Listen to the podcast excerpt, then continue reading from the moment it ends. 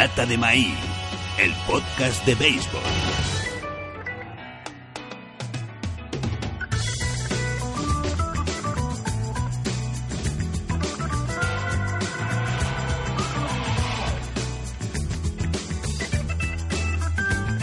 Bienvenidos y bienvenidas a La Lata de Maíz.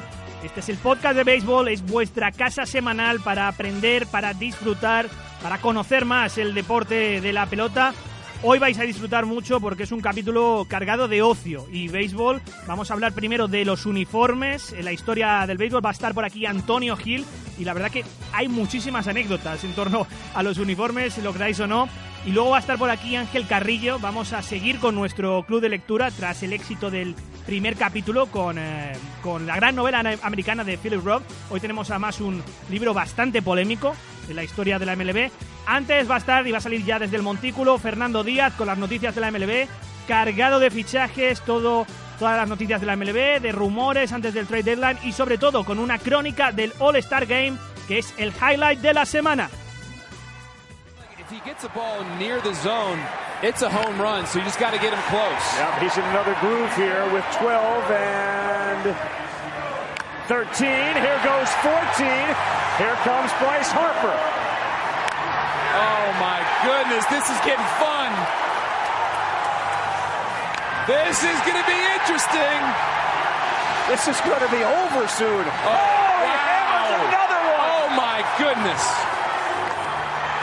That one's popped up. Remember, there are still 30 seconds of bonus time. That one could pull him within one. Clock stops. He's got Wow. 30 seconds. Yes.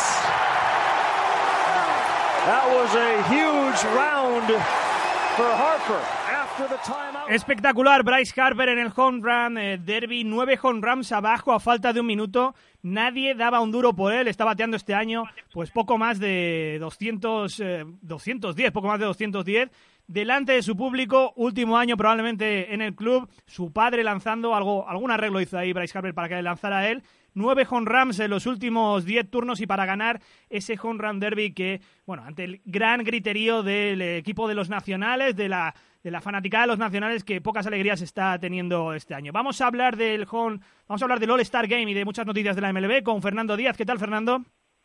Hola Dani, ¿qué tal estás? Ese home run derby que yo creo que fue lo más destacado de todo eh, el de todo el fin de semana, alargado fin de semana hasta el martes, porque el All Star también fue un home run derby, fue un festival de home runs.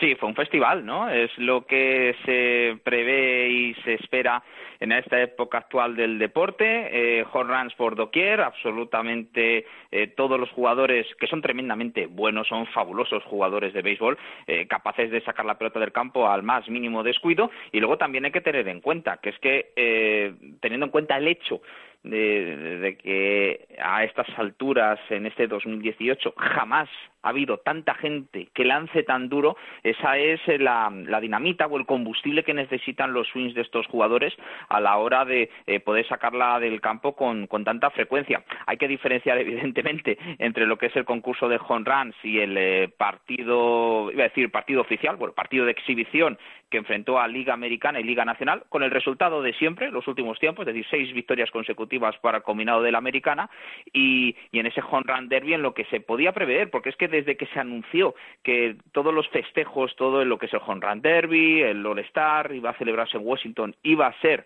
el eh, All-Star de Bryce Harper, esto se cumplió en parte, indudablemente, en ese home derby ante su público, en un, eh, una competición en un home derby en el cual pues había quizás actores secundarios, pero totalmente merecedores de poder estar en este concurso, pero luego el, el, el partido en sí fue una historia bien distinta, aunque eso sí, todos los jugadores se sumaron a la fiesta, a la- lo que ocurría pues apenas 24 horas antes, sacando la pelota del campo con tanta frecuencia, bueno, tanto como que se estableció un nuevo récord. Eh, Fernando, nos preguntaba un oyente, Freddy Delgado, desde, desde Florida, Freddy Delgado, que decía que eh, cómo queda estadísticamente la carrera de un jugador cuando te llaman y no asistes por lesión, porque queda en registro, de hecho, en tu bueno, en tu hoja que, eh, de carrera que has estado, pero no hay ningún tipo de asterisco, ¿no? No, no, en absoluto. Es decir, es comparecencia, es decir, ha sido escogido para el partido de las estrellas, eh, como tal, computa como tal, pero no es el hecho de que surja ningún tipo de asterisco. Eh, bueno, puede quizás hacer la mención de no participó, no jugó en el partido de las estrellas, pero a efectos prácticos, en, lo que a Palmarés se refiere, eh, significa que ese jugador ha estado en el, en el All-Star Game. Comentaba antes, quizás la única alegría de este año para los nacionales, para la fanaticada, quizás de todos estos últimos años, porque no parece que el equipo levante cabeza, y más aún después de esta semana, después de la vuelta del partido de las estrellas, con esa pelea dentro del dogout entre Stephen Strasburg y Mark Scherzer, las dos grandes figuras del montículo de los Washington Nationals. Sí, son las, eh, las clásicas cosas y conflictos y, y, enganches que pueden tener los jugadores. Ni por asomo llegan a esas célebres imágenes en las cuales veías a Jeff Kent y a Barry Bones agarrándose por el cuello y diciéndose de todo menos bonito, ¿no? Eh, pero sí que es indudable que eh, después de una de floja actuación de Stephen Strasburg, nada más iniciar la segunda mitad de la temporada, además contra un rival directo, un, un rival que les precede, como son los Atlanta Braves, eh, una actuación quizás se puede catalogar como eh, desangelada, pues te encuentras con que Max Scherzer, que es una fiera, ¿no? Que es alguien tremendamente eh, competitivo y probablemente le estaba diciendo algo a Stephen Strasburg respecto al lenguaje corporal, aunque realmente no lo sabemos, porque como han dicho ellos, esto es una familia todo queda en la familia y vosotros, refiriéndose a los medios de comunicación, no pertenecéis a, ello, ¿no? Pero sí fue muy llamativo porque lo pudo ver absolutamente todos los espectadores del, encuentro entre los Washington Nationals y los eh, Atlanta Braves. Buenas noticias para Washington es que vuelve Strasbourg, aunque no estuvo muy fino, también vuelve Ryan Zimmerman, su primera base. Eh, la mala noticia, porque es que no hay dos sin tres casi, es el hecho de, que Son Doolittle, su, su closer, pues parece ser que tiene algún tipo de problema físico, eh, ni siquiera es una fractura ni una rotura por estrés en el, en el pie, de hecho le, impidió poder participar en el partido de las estrellas y se habla no obstante de que puede ser una ausencia de semanas eh, o meses, con lo cual esto puede hacer que los Washington Nationals se muevan más todavía de cara a intentar reforzar lo que puede ser el, último año de Bryce Harper bajo contrato, porque el mercado de traspasos, si por algo se caracteriza, Dani, es que hay o está ahora mismo eh, en plena ebullición con fantásticos relevistas que les podrían venir muy bien a los Washington Nationals. Precisamente vamos al mercado, al buen jugo que tiene ahora mismo el mercado con los movimientos que ya se han hecho. Fernando, gran titular de la semana, Manny Machado, ya tiene equipo, Los Ángeles Dodgers. Otros jugadores como Jeuris Familia ha recalado en los Oakland Athletics para bueno, para reforzar ese bullpen que, de unos Athletics que están ahora mismo lanzados para incluso intentar participar en la wildcard y también otro equipo que ha reforzado el bullpen, Brad para los Cleveland Indians sí, tres operaciones realmente muy buenas para los equipos que se han hecho con los eh, servicios de, esos jugadores. Es verdad que quizás los Ángeles Dodgers, porque tenían alternativas, tenían opciones, eh, lo de Manny Machado como shortstop no era o no podía ser una de sus prioridades, pero claro, cuando cuentas con un bate como el de Manny Machado eh, en contraposición, lo que está haciendo Logan Forsythe en, segunda base, es tan sencillo como que Chris Taylor pasa del short a segunda base y tienes a, a Chris Taylor y a Manny Machado de combinación para la doble jugada. Eh, Machado es un talento absolutamente fabuloso y esto solamente le va a venir eh, muy bien al jugador de cara a aumentar más su prestigio, su cotización de llegada a, la agencia libre y sobre todo un ambiente positivo, un ambiente de victoria, ¿no? que es lo que se espera precisamente en, La La Land. Eh, por parte de, los Oakland Athletics, la llegada de Jeuris Familia, el antiguo closer y además me lo han estado diciendo en las últimas horas, Dani, que la sensación que les queda a los seguidores de los New York Mets es de cierta inseguridad. Lo cierto es que Joris Familia ha hecho una muy buena labor a lo largo de, lo que ha sido su etapa en los neoyorquinos, además con un componente emotivo a lo que despedir, la despedida se refiere, porque es el, fin de un ciclo para él. Eh, les viene muy bien a, Oakland, sobre todo porque va a reforzar ese tramo final de los encuentros con Black Training, que va a seguir siendo su closer, va a venir excepcionalmente bien, y luego pues una maniobra que eh, puede hacer que en lugar del Big Three que estamos hablando de en la Liga Americana con, eh, compuesto por los Houston Astros, los Boston Red Sox y los New York Yankees se convierta en un Big Four, pero cuando llegue el mes de octubre. Y es que con la llegada de Brad Hahn, de Simber, que es un diestro que puede venir muy bien para los grandes bateadores diestros con los cuales te vas a ver las caras en, en octubre, y un eh, recuperado Andrew Miller y Cody Allen, el bullpen de los Cleveland Indians promete no ser precisamente un problema cuando llegue octubre. Eh, además, eh, de esta manera, Cleveland no cierra su ventana de oportunidad para ganar el título cuando termine esta temporada, sino que para 2019 y 2020, porque está bajo contrato, Brad Hahn a prácticamente precio de saldo le, puede permitir todavía seguir compitiendo, pero su oportunidad, la oportunidad realmente cierta, la, la de verdad, es la que hay en 2018 y la tribu no debe dejarla pasar. Vamos a la parte del mercado que todavía se está moviendo. A domingo por la noche, hora de España, estamos grabando esta sección. Lo digo y lo apunto porque lo mismo, cuando escuchéis el podcast, ya se ha producido alguno de los fichajes que vamos a comentar. Yo creo que lo que más está rumoreando es eh, el fichaje de Zach Britton. Quizás puede tener cinco o seis candidatos. Eh, bueno, fichaje, traspaso de Zach Britton puede tener cinco o seis candidatos. Fernando o Brian Dozier, quizás los más codiciados ahora mismo. Sí, además es que este es el clásico escenario en el cual una vez que Manny Machado ha encontrado un nuevo destino, al igual que Brad Hahn, eh, no solo los eh, rivales de, Dodgers y de Cleveland Indians, eh, no solo porque estos jugadores ya no están disponibles en el mercado, sino que se ven obligados a contrarrestar esas maniobras por rivales directos cuando les llegue la hora de, batirse el cobre en el mes de octubre.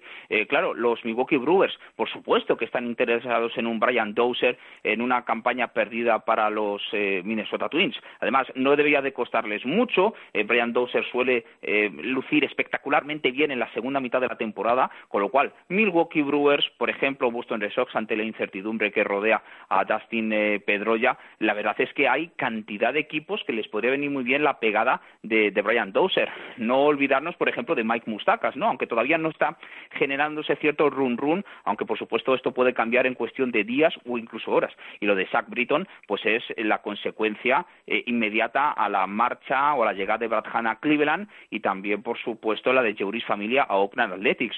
Los Ángeles Dodgers, Chicago Cubs, eh, Boston Red Sox, New York Yankees, todos ellos están muy interesados y es el momento y sobre todo es el escenario, Dani, que más esperaban los eh, Baltimore Orioles a la hora de intentar sacar tajada de un jugador que va a ser agente libre en apenas unos meses y que sobre todo puede ser un pitcher relevista zurdo fundamental cuando llegue la hora de la verdad, cuando llegue octubre. Quedan unos pocos días, eh, un poco más de una semana para que acabe esta agencia libre y desde luego que va a estar interesante los próximos días. Vamos con la estadística de la semana.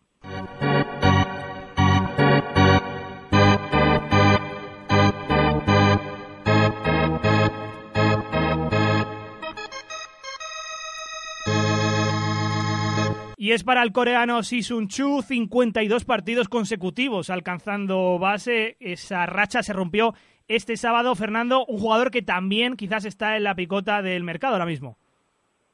Claro, eh, y es una situación que, teniendo en cuenta todavía lo que le queda bajo contrato, que no es poco tiempo y poco dinero a los Texas Rangers, es el momento y sobre todo el, clásico escenario en el cual tienes que vender cuando la cotización está más alta, ¿no? No sea que Sin Chu vuelva a un nivel un poco más terrenal y te encuentres pues con una situación en la cual es más complicado moverlo, pero eh, lo que es la capacidad de Sin Chu de siempre alcanzar base, ¿no? Sea base por bolas, sea hit by pitch, sea vía hit, eh, con un hit de primera, segunda, tercera o incluso un home run, lo cierto es que Sin Su Chu ha sido all-star, totalmente merecido, un eh, Chu que, que indudablemente eh, como bateador podría ser un jugador tremendamente interesante para cualquier eh, equipo, pero quizás por sus limitaciones está más eh, ceñido a lo que serían eh, candidatos de la, de la Liga Americana. Pero es indudable que esa racha de 52 partidos seguidos alcanzando base es absolutamente extraordinaria por parte del surcoreano. Estabas hablando antes de los New York Mets, del traspaso de Jeuris Familia y los servicios que ha prestado a la franquicia de Queens un equipo de los Mets que tiene la temporada absolutamente perdida y encima aún más con la lesión del cubano Joenny Céspedes que parece que se va a perder el resto de la temporada. Sí, la verdad es que eh, en el caso de Joenis Céspedes mm, no sé qué pensar, probablemente esto le ocurre también en la propia organización, es decir, Céspedes sufrió una lesión, una lesión muscular en el talón que luego derivó en problemas musculares, recaídas varias y demás. Era precisamente el escenario que tenían que evitar los metropolitanos a la hora de que se perdiera la temporada, es decir, que, que Céspedes, que Sindegar pudieran jugar y prácticamente no lesionarse durante todo el año. Bueno, eso no ha ocurrido y pues de esos polvos vienen estos lodos. Y luego, pues las declaraciones de Johnny Céspedes que, declaraba que tiene un problema de calcificación en los talones, que esto le tendría que obligar a pasar por el quirófano y que se perdería del orden a ocho o diez meses, cosa que le pilló absolutamente fuera de juego a Mickey Calloway, que se quedó con una cara de aquella manera y diciendo casi en medio balbuceos que, mejor tendrían que preguntarle a los servicios médicos. La verdad es que algo raro pasa en lo que son, en, en términos de salud, en lo que es la gestión por parte de los servicios médicos de los New York Mets y es para hacérselo mirar porque eh, no es ni medio normal y se está convirtiendo todo esto en un más difícil todavía por parte de la franquicia de Queens. Dos, eh, dos polémicas extradeportivas esta semana, Fernando, lamentablemente, y mira que nos gusta solo hablar de deporte. Una es la del comisionado y Mike Trout. El otro día se le ocurrió a Rob Manfred comentar, decir, en el descanso del, eh, de la semana de las estrellas, del, del, partido de las estrellas, que Mike Trout no se publicita bien, no se promociona bien, el mejor jugador de la liga a lo que muchos nos quedamos un poco, pero bueno, ¿qué tiene que hacer el jugador para publicitarse si solo lo que hace es jugar bien? Yo creo, ¿no? Sí, lo cierto es que lo que venía a decir eh, Rod Manfred, y, entiendo el, lo que es el objetivo por parte del comisionado, ¿no? Es decir, que eh, las eh, excelencias, las alabanzas que pueda generar Mike Trout, pues eh, sea cuestión de, de, comidilla 24 horas al día, 7 días a la semana, que Mike Trout no pare de publicar citas en Twitter, publicaciones en Instagram y demás. Lo cierto es que Trout está es bastante activo, razonablemente activo, pero él ha declarado luego para zanjar la polémica que, que bueno, que, que realmente que la temporada es muy larga que, también es verdad que él eh, se debe a lo que es la práctica de este deporte y poniendo prácticamente punto y final a la, historia. La verdad es que los Angels también pues se han puesto del lado del jugador como no puede ser de otra manera, que hay que respetar precisamente sus tiempos y sus eh, momentos en los cuales pues durante la off-season eh, Trout tiene como otros hobbies pues pescar, cazar y quizás a lo mejor lo que no le apetece es en todo momento estar publicando cosas en las redes sociales pues para estar precisamente en en el, ojo del, huracán. Se entiende lo que es el, objetivo por parte de la oficina de comisionado, pero eh, señalar concretamente a un jugador, además un jugador que, siempre se precia de, dedicarle su tiempo a los más jóvenes, que hemos visto vídeos, eh, Dani, en Twitter y demás, de reacciones de chavales a los cuales perfectamente les da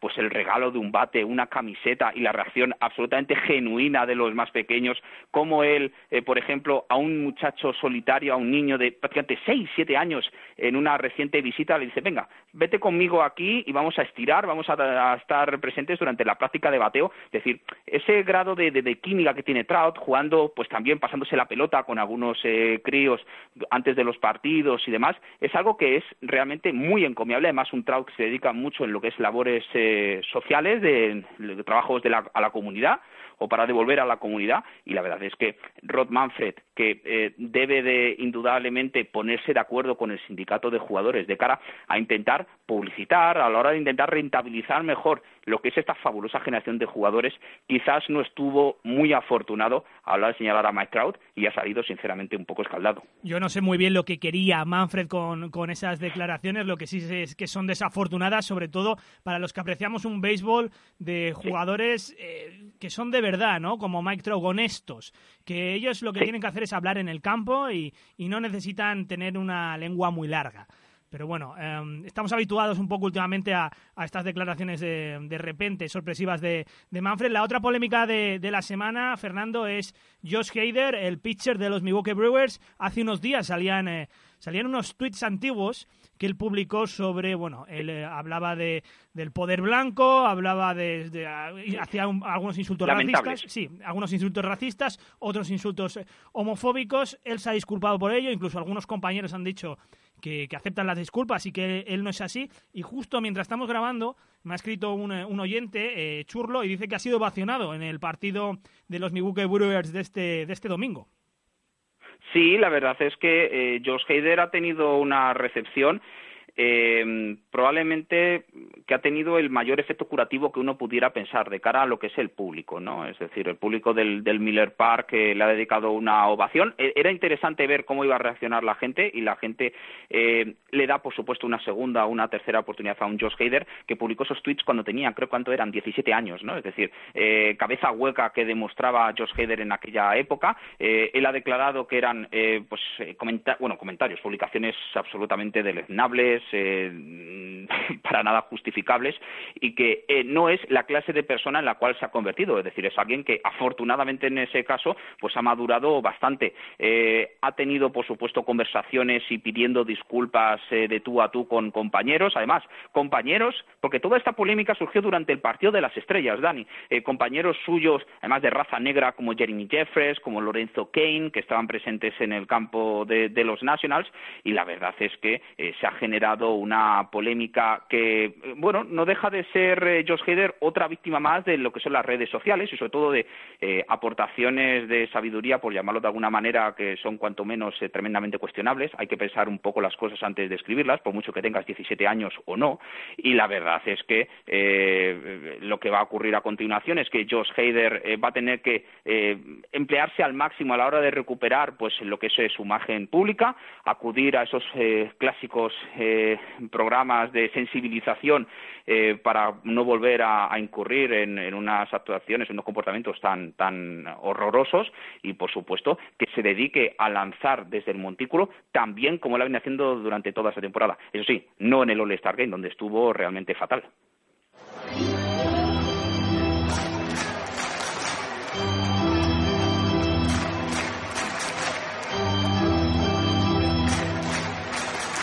Series de la semana, Fernando, estoy viendo que los Dodgers reciben eh, a los Phillies y luego reciben a los Braves, los dos pesos pesados ahora mismo de la división este de la Liga Nacional, pero me voy a quedar con las series que tienen los Colorado Rockies ahora mismo, un equipo que está disputando a los Dodgers y a los Diamondbacks esa división oeste de la Liga Nacional, recibiendo a los actuales campeones, los Houston Astros, y luego el fin de semana yo creo que unas series divertidísimas con otro equipo que está al alza, como son eh, los Oakland Athletics. Ambas series son de Interliga. Sí, la verdad es que los Oakland Athletics, o mejor dicho, los Colorado Rockies han terminado, también Oakland, ¿no? Pero eh, Colorado ha terminado muy fuerte en la primera mitad de la temporada, ha vuelto a situarse en el, en el mapa. Es una serie, o mejor dicho, una semana eh, tremendamente reveladora, ¿no? Para la franquicia de las Rocosas, para ver los Athletics, a ver cuál es el efecto que será beneficioso el de, el de Jeuris Familia. También muy importante esas eh, series entre Milwaukee Brewers y los Washington Nationals, dos equipos que no terminaron especialmente bien la primera mitad de la temporada y que necesitan, como el comer, el iniciar la segunda mitad de la, de la temporada con eh, ánimos eh, renovados, porque eh, te puedes encontrar como que de golpe y porrazo la situación que tú te planteabas de cara al cierre del mercado de traspasos, pues no es la que tú pensabas y quién sabe, a lo mejor en lugar de ser un club vendedor, pues te tienes que plantear en ser un club, un, club comprador, tenés que plantearte en convertirte en un club de vendedor. ¿Y quién nos podría decir y imaginarnos, Dani, que por ejemplo los Nationals llegasen a contemplar, porque no es descartable si las cosas no salen bien, el tener que traspasar a un Bryce Harper. Esto ni el más loco del lugar podría haber sugerido o al menos pensado en una situación así. Hemos abierto con los Nationals, hemos cerrado con los Nationals, con la crisis del pobre equipo capitalino y la semana que viene volvemos con las noticias de la MLE, principalmente con eh, el mercado de fichajes. Aquí estará Fernando Díaz. Gracias Fernando, un abrazo. Un abrazo Dani, hasta luego. Vive el béisbol en la lata de maíz. There's a long drive. Way back in the left field. Near the wall.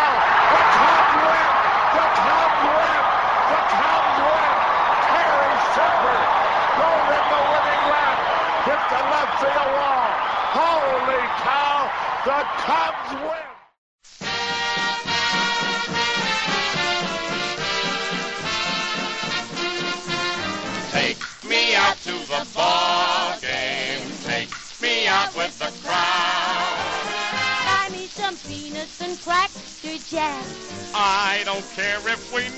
Seguimos aquí en la lata de maíz. Nos vamos hoy de nuevo a la sección de ocio, ese otro béisbol. El, béisbol no es solo aprender, no es solo historia, sino que tiene otras áreas. Y lo tratamos con alguien que yo creo que es muy ocioso. Antonio, ¿qué tal? Antonio Gil. Muy buenas, muy ocioso y esto tú no lo sabías y te lo digo ahora mismo, coleccionista de camisetas de equipos de béisbol. ¿Y cuántas tienes? Eh, no sé si decírtelo para que para que no parezca muy salvaje, pero más de 50. Más de 50 de todos los equipos, me imagino, y... Más de 50 de equipos, de los Mets muchísimas, de alguna selección y forman parte de mi colección de camisetas de deportes americanos que supera los 250. Y a partir de aquí podéis llamarme friki. Impresionante. No, hombre, coleccionista te tendríamos que llamar, ¿no? a saber lo que tiene eso de valor en el mercado. No, no quiero ni saberlo para no saber lo que me he gastado antes de nada. Ya, ya, ya.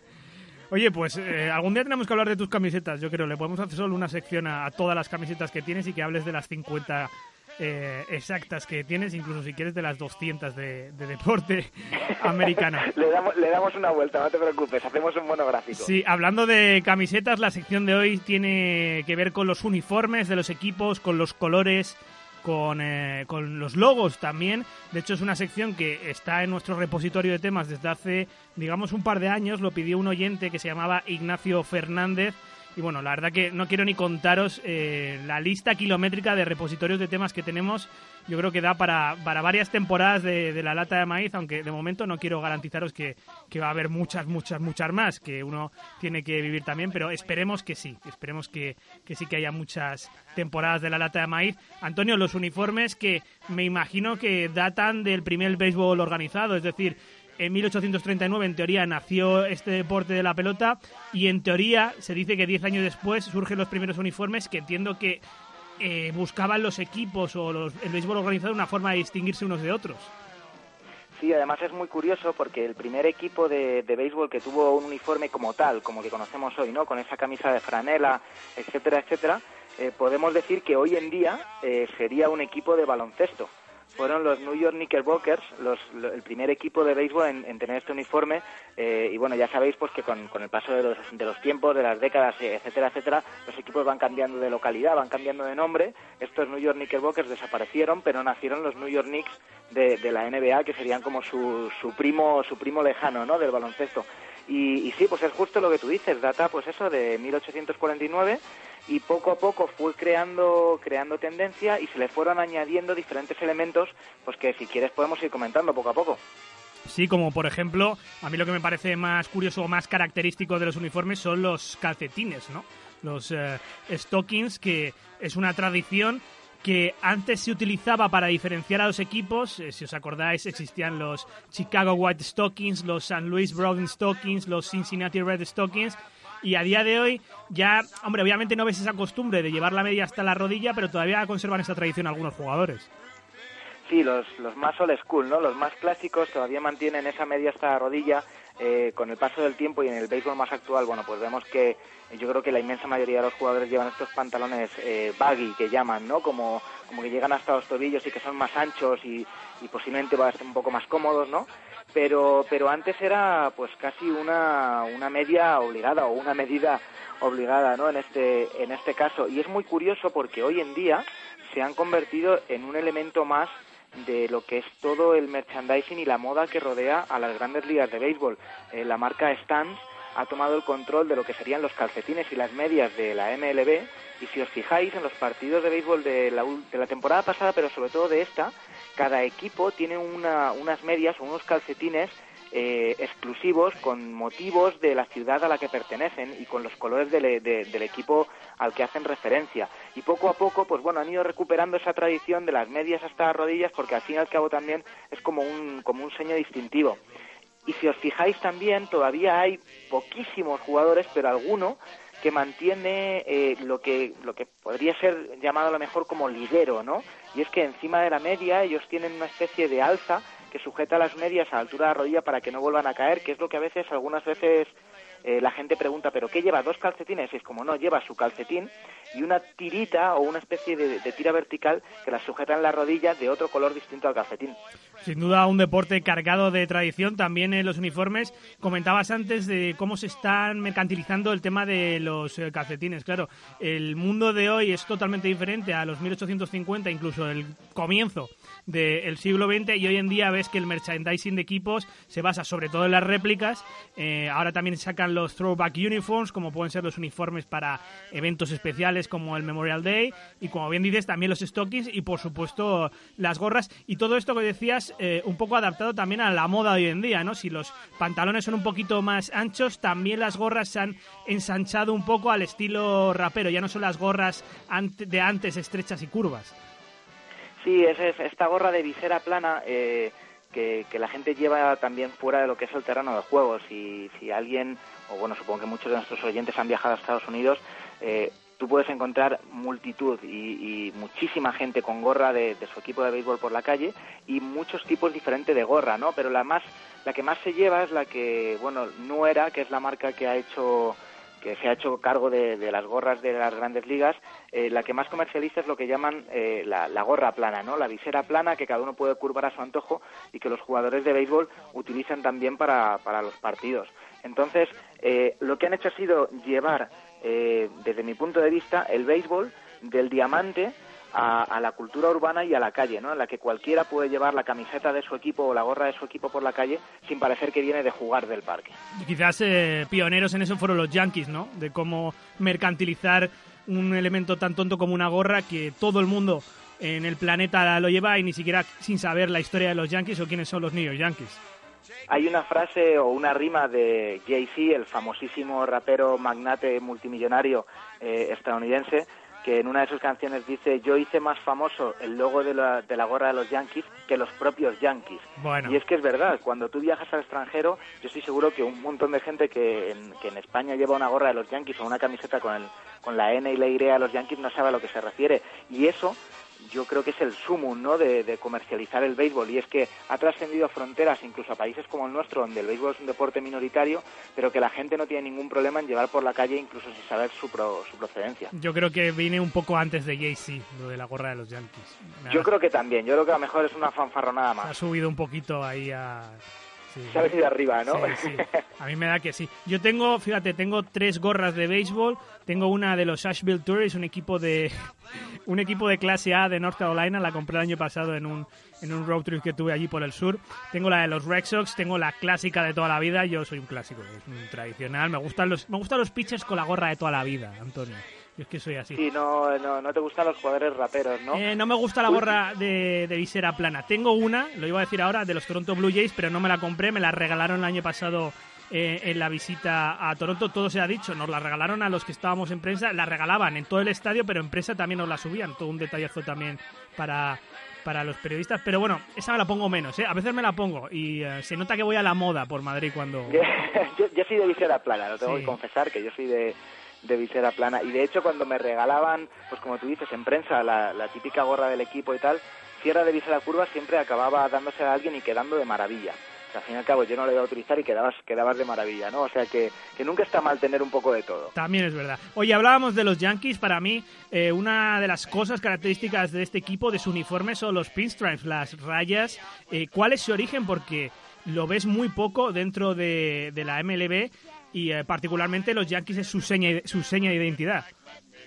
Una seña de identidad que incluso ha, ido más allá y, cuando tú en Estados Unidos vas a comprarte un traje, el típico traje de, pantalón y chaqueta para una boda, para ir al trabajo, para lo que sea, eh, se puede pedir raya diplomática o, o pin street, la, la raya de, de, los Yankees, ¿no?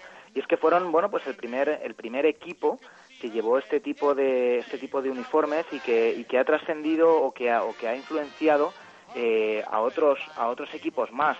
Estamos hablando eh, si no me equivoco y si acaso eh, corrígeme tú de los años de los años 70 cuando este equipo bueno pues hizo como muy muy oficial este uniforme pero que viene desde antes que viene desde desde principios de siglo.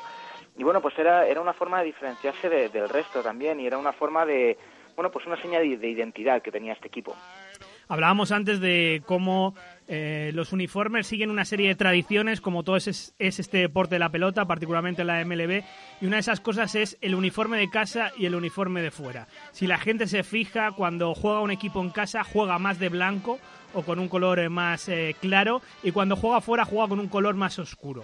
Esto viene también desde hace mucho tiempo. Sí, es una forma también eh, para que para que el aficionado tenga controlado siempre a, su equipo. Antes, al principio, no había tantas retransmisiones como ahora en, la Liga de Béisbol, ¿no? Pero eh, si tú pones la televisión en Estados Unidos, puedes tener al mismo tiempo a lo mejor tres partidos y, sirve para que el aficionado también enseguida identifique quién es el equipo que juega en casa y quién es el equipo que juega afuera. El uniforme de casa suele ser eh, blanco, como tú dices. el uniforme de fuera, lo habitual es que fuera gris un gris más oscuro, pero que con el tiempo y con las terceras equipaciones pues ha ido bueno pues ha ido evolucionando y ha ido cogiendo otro tipo de colores. Podemos ver eh, pues equipos que se adaptan a lo que son los colores de su logotipo, ¿no? Pues eh, azules, perdona, azules, negros, verdes y, bueno algunos un poco más más llamativos. Y antes que me comentabas lo de, lo de las, líneas de los Yankees, y es que justo ahora cuando he dicho lo de negro me ha venido a la cabeza, eh, siempre decimos que, que, el color negro adelgaza, eh, los Yankees, cuando crearon este uniforme con líneas, eh, con estas líneas verticales finitas azul marino, eh, se decía, la rumorología hablaba de que era para que Babe Ruth pareciera más delgado. Es verdad. Porque este tipo de uniforme le hacía más delgado. Sí, una leyenda. Que, lo utilizaron para que no se rieran de él porque decían que estaba pasado de peso, que estaba gordete y tal. Entonces utilizaron este uniforme y así eh, la rumorología, pues bueno, pues eh, sirvió para engordar un poco más la leyenda. Sí, una de esas leyendas urbanas. Yo tengo que decirte que he visto siempre de negro, casi siempre de negro. Pero porque es un. ¿Para parecer más delgado? No, porque es un color muy elegante. Para mí es el color más elegante posible. De hecho, si hubiera un color más negro que negro, me pondría ese color también. Mi padre siempre dice negro sobaco de grillo. ¿Y eso debe ser el negro máximo ya que hay. Puede ser. Yo, bueno, es que también soy muy rockero, entonces también he visto siempre de negro. Llevo un, un poco ese estilo desde hace eh, bastantes años. Los que sí no juegan de negro son los Oakland Athletics, que yo creo, Antonio, que revolucionaron un poco el sistema de uniformes de la época, porque llegó Charles Finley, que, bueno, ya sabéis que era un propietario un tanto Em, extraordinario y un tanto también, eh, digamos, fuera de lo normal, y les puso de amarillo y verde.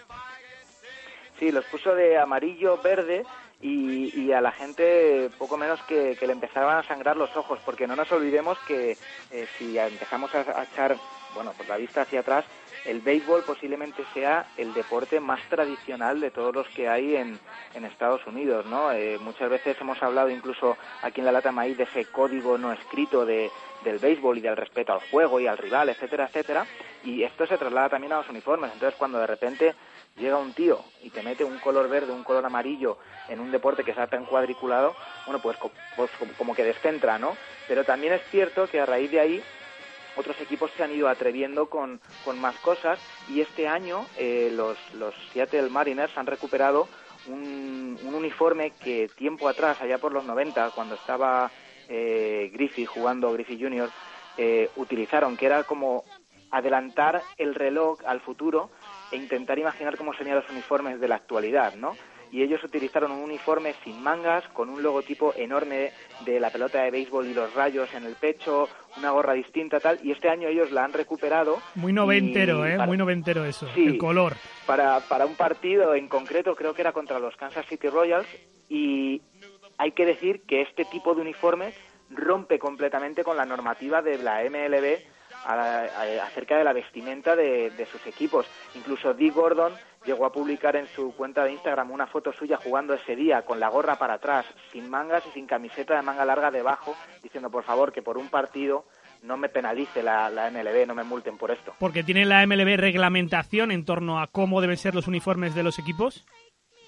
Tiene una reglamentación muy estricta, desde lo más sencillo que nos podemos imaginar, como que todos los jugadores evidentemente vayan vestidos con el mismo uniforme y lleven un número para poder identificarles, eh, porque bueno, como tú bien sabes y como nuestros oyentes sabes, todavía hay equipos que no tienen puesto el nombre del jugador en la camiseta, pero sí mantienen, bueno, pues la obligación de llevar un número, eh, les obliga a que cuando en la equipación, en la parte de arriba de la equipación, lo que sería la camiseta es sin mangas, la manga interior que se pongan los jugadores sean todos del mismo color, es decir, que vayan, que vayan combinados, eh, no tienen publicidad, eh, cosas tan tontas como que los botones de la camiseta no pueden ser de cristal, y que no pueden ser de ningún tipo de material que si el jugador, por ejemplo, al deslizarse para, para llegar a una base se lo parte, no se lo clave o no se corte o no haga daño a otros, a otros jugadores. Y, y yo creo que una de las más curiosas y que comentábamos hace un momentillo antes de empezar, de empezar a hablar en antena, el hecho de que si os fijáis, eh, los equipos tienen parches con, bueno, pues con el nombre de- del equipo, de la ciudad, con el logotipo, pero la MLB les prohíbe utilizar parches en los que se vea con mucha nitidez una pelota de béisbol. Sí que hay algunos equipos que en su logotipo tienen una pelota de béisbol, pero siempre con letras por encima, con algún tipo de, de inscripción, pero no pueden llevar una pelota de béisbol pegada al uniforme porque la MLB considera que podría despistar al resto de jugadores cuando la bola está en juego. Cantidad de detalles y curiosidades que puede tener un simple uniforme, como os estamos contando. Os hemos dicho que el, el origen de los uniformes de casa y fuera, uno es blanco, otro más oscuro, la aparición de los números, que cuando empezaron las, eh, los uniformes en el béisbol organizado no había números. Luego aparecieron más tarde los nombres a partir de, del año 60. Como bien decías, hay algunos equipos como Boston, eh, como Nueva York, que, que no tienen nombres en la camiseta. Nueva York es tanto fuera como tanto como visitante como local, pero Boston solo Eso como es. local, ¿no? Sí. Sí, y los, eh, los Tigers en Detroit tampoco llevan en el, en el local, yo creo, y en el de visitante sí. Y en cuanto a lo de los nombres, hay una cosa muy curiosa, que es detalle de, de friki, pero porque también he sido muy fan de este jugador durante mucho tiempo. Eh, Ichiro, que se acaba de retirar, ha sido el último jugador de la Liga de Béisbol en llevar su nombre de pila en la camiseta y no el nombre, el apellido, por decirlo así. Ichiro es Ichiro Suzuki, pero él siempre ha llevado Ichiro en la, en la espalda y ha sido el último jugador al que la Liga de Béisbol le ha dejado jugar con su nombre de pila. ¿Esa la tienes? Esa la tengo sin nombre, Sin nombre. Vale. sin nombre y de cuando la primera época de Seattle. De hecho, me atrevería a decir que es la primera camiseta de béisbol que compré. Uf, arriesgado, ¿eh? O sea, esa era complicada, esa era Sí. complicada. Sí, sí. Bueno, pues Y los... luego uni- otro, otro detalle muy rápido, Dani, que eh, seguramente el 98% de nuestros oyentes lo saben, eh, ningún jugador de la MLB puede llevar el número 42 en su camiseta. Exacto. porque- El número 42 es el número que la- todos los equipos de la liga tienen retirado a Jackie Robinson, el que bueno fue el primer jugador eh, afroamericano o el primer jugador negro en jugar en la en la MLB y, que tiene un día incluso eh, dedicado a él en cada temporada. Entonces ningún jugador puede llevar el número 42. El último en utilizarlo eh, fue el, el gran Mariano Rivera, que cuando la liga tomó esta norma de, de retirar el dorsal en todos los equipos, Mariano ya lo llevaba y le permitieron que lo aguantase y fue el único que durante muchos años estuvo utilizando ese, ese dorsal. Y por, y por este motivo algunos jugadores, como, como puede ser el caso de Robinson Cano, utilizaban el número 24 porque decían que era la forma de llevar el 42 aunque fuese invertido en homenaje a Jackie Robinson. Bueno, pues eh, los uniformes al final tienen muchos matices. eh, este tema, lo parezca o no, y es otra parte necesaria e importante del béisbol, de este béisbol más ocioso que nos cuenta siempre también Antonio Gil. Antonio, muchas gracias, un placer, un abrazo. Muchas gracias a vosotros, como siempre además.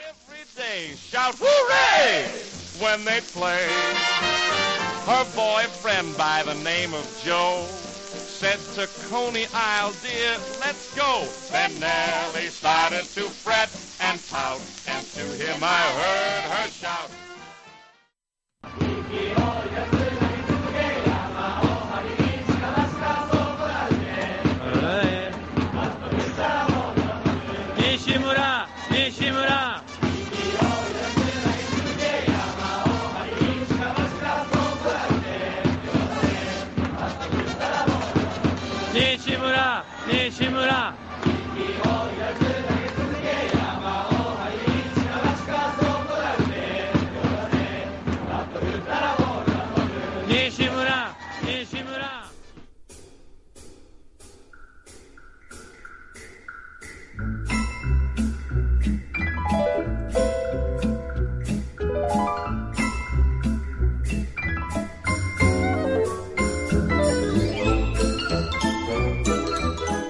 Y volvemos a una sección que tuvo mucho éxito. Sorprendentemente, la verdad que, que no me lo esperaba que un club de lectura tuviera tanto éxito aquí en La Lata de Maíz, pero sois oyentes bastante lectores y esta primera edición que hicimos hace ya un par de meses con la gran novela americana de Jim Roth tuvo muchísimo éxito, lo comentasteis tanto por redes sociales como en las diferentes plataformas que está disponible La Lata de Maíz Y quien estuvo con nosotros en esa apertura del Club de Lectura fue Ángel Carrillo, que también está aquí hoy con nosotros. ¿Qué tal, Ángel? Hola, muy bien. Y hoy para otro libro diferente, también sobre béisbol. En este caso hemos elegido Ball 4 de Jim Button. Button, que fue un pitcher de, de las mayores, jugó, eh, bueno, llegó a jugar en los New York Yankees. Y este libro que, digamos, abrió un poco la caja de Pandora, ¿no? Él es una especie de, de diario de a bordo de todo lo que ocurría en la MLB por entonces, que lo mismo sigue ocurriendo ahora, pero que no sentó muy bien porque digamos que contaba muchos secretos, ¿no? Se saltó un poco esa regla no escrita de contar todo lo que pasa en la MLB, las concentraciones y cómo es un jugador de MLB fuera del campo, incluso en los vestuarios y también dentro del campo. Sí, sí, fue así. Es un, es un diario de la, su temporada del año 69 que le escribió en 1970, explicando su temporada en los Seattle Pilots, después cómo lo bajaron a las minors y lo mandaron a Vancouver a jugar en el British Columbia, y después terminó la temporada en los Houston Astros. También cuenta muchas de sus historias en el club más importante en el que jugó, los New York Yankees. Pues... Es eh, un- cuenta, Ay, cuenta, perdón. dime. Sí, es un libro que realmente dices, ostras, es un libro de, de béisbol, pero es un libro con un gran impacto, imagínate. Está el- la revista Time Magazine, lo selecciona como los 100, uno de los 100 mejores libros de no ficción de todos los tiempos. Y en New York Public Library, de uno de los 100 mejores libros del, del siglo pasado. Imagínate el libro realmente importante. Un libro que no está traducido aquí en España al castellano, supongo por la temática, al ser de béisbol, ninguna editorial cree que puede ser un libro que se venda mucho, pero un libro realmente muy importante. Sí, que además no solo tuvo impacto sobre el béisbol, como bien has dicho, sino también en el, en el mundo literario. Vamos a proceder, tal como hicimos la otra vez, Ángel, a leer algunos extractos que hemos subrayado de todo el libro y que ejemplifican un poco de qué trata el libro. Y lo vas a explicarte un poco a la gente para atraerles, apelarles para que eh, se, le- se lean este libro que, que, digamos, es un poco... Es, es divertido, no tan divertido yo creo como la gran novela americana, pero bueno, yo creo que, tiene sus cosas. Ahora vamos a explicarlo. Vamos a contar uno de los extractos. Dice en un extracto Jim Button, hoy hemos tenido la visita del comisionado Bowie Kuhn. La visita estuvo precedida por el habitual anuncio del manager. Bien, acabemos con esto lo antes posible. ¿Qué significaba?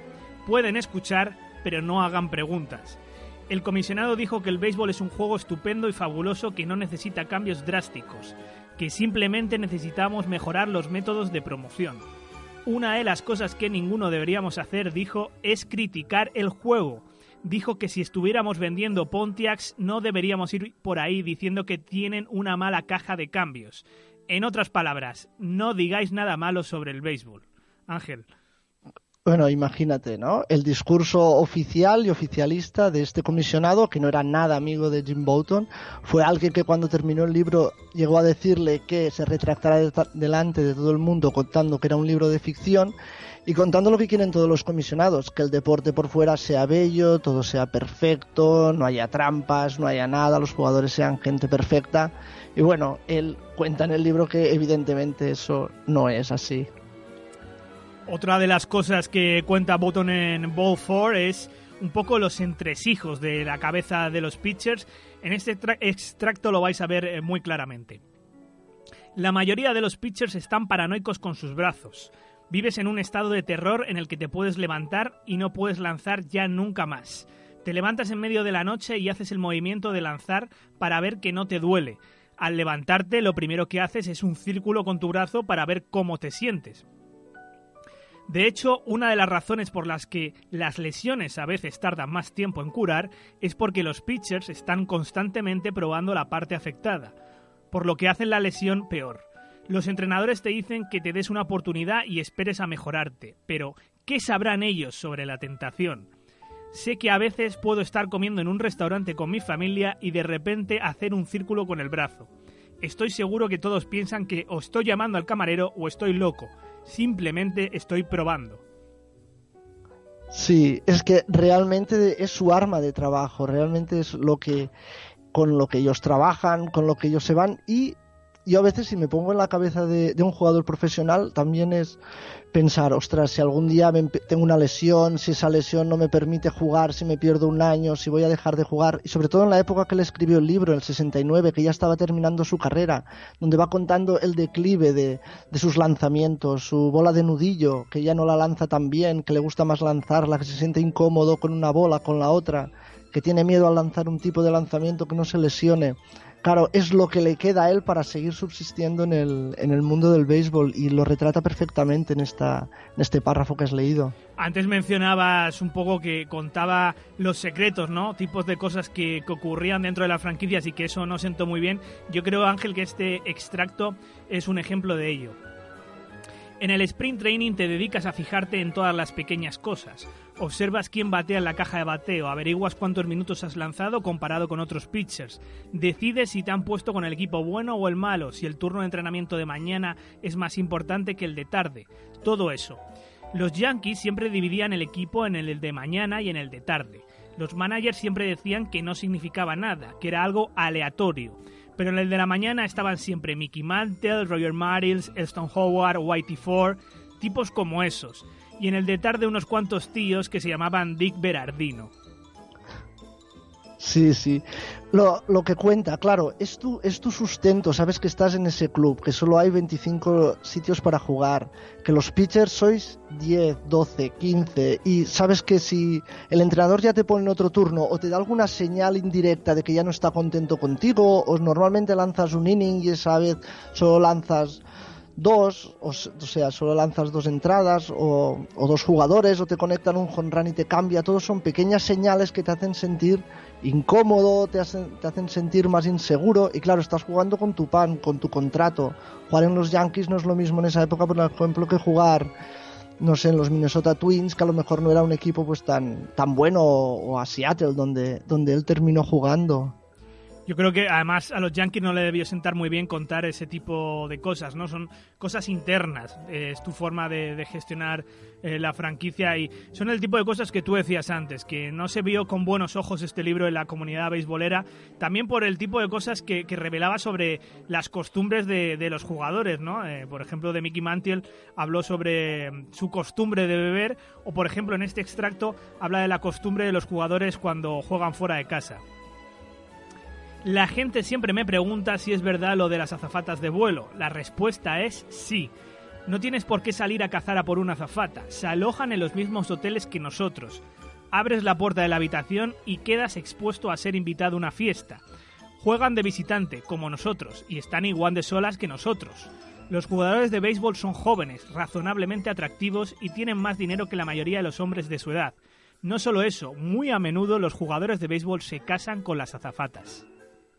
Sí, algo, bueno, el fenómeno groupie y también pues eso es que es algo realmente que vemos en el deporte profesional, vemos todos los jugadores, la mayoría con mujeres espectaculares y que les gusta eso. Y tienen veintipico años. Y como todos hemos tenido veintipico años, mujeres que te rodean, que quieren estar contigo, que quieren acostarse contigo, claro, es, es la tentación, hombres solteros, jóvenes, pues es un mundo que rodea al deporte profesional, un mundo del que no se habla lo que tú antes decías, un libro que no gustó. No gustó a jugadores, no gustó a directivos y no gustó a periodistas. Muchos periodistas que te han montado un mundo perfecto del juego del béisbol y cuando salió el libro la gente dijo, oiga, usted me está contando aquí que todos los jugadores son hombres perfectos, casados de familia y Jim me está contando que lo que les gusta más es mirar las faldas de las chicas que vienen a los partidos o con cuántas se han acostado, cuántas van a dejar de acostarse.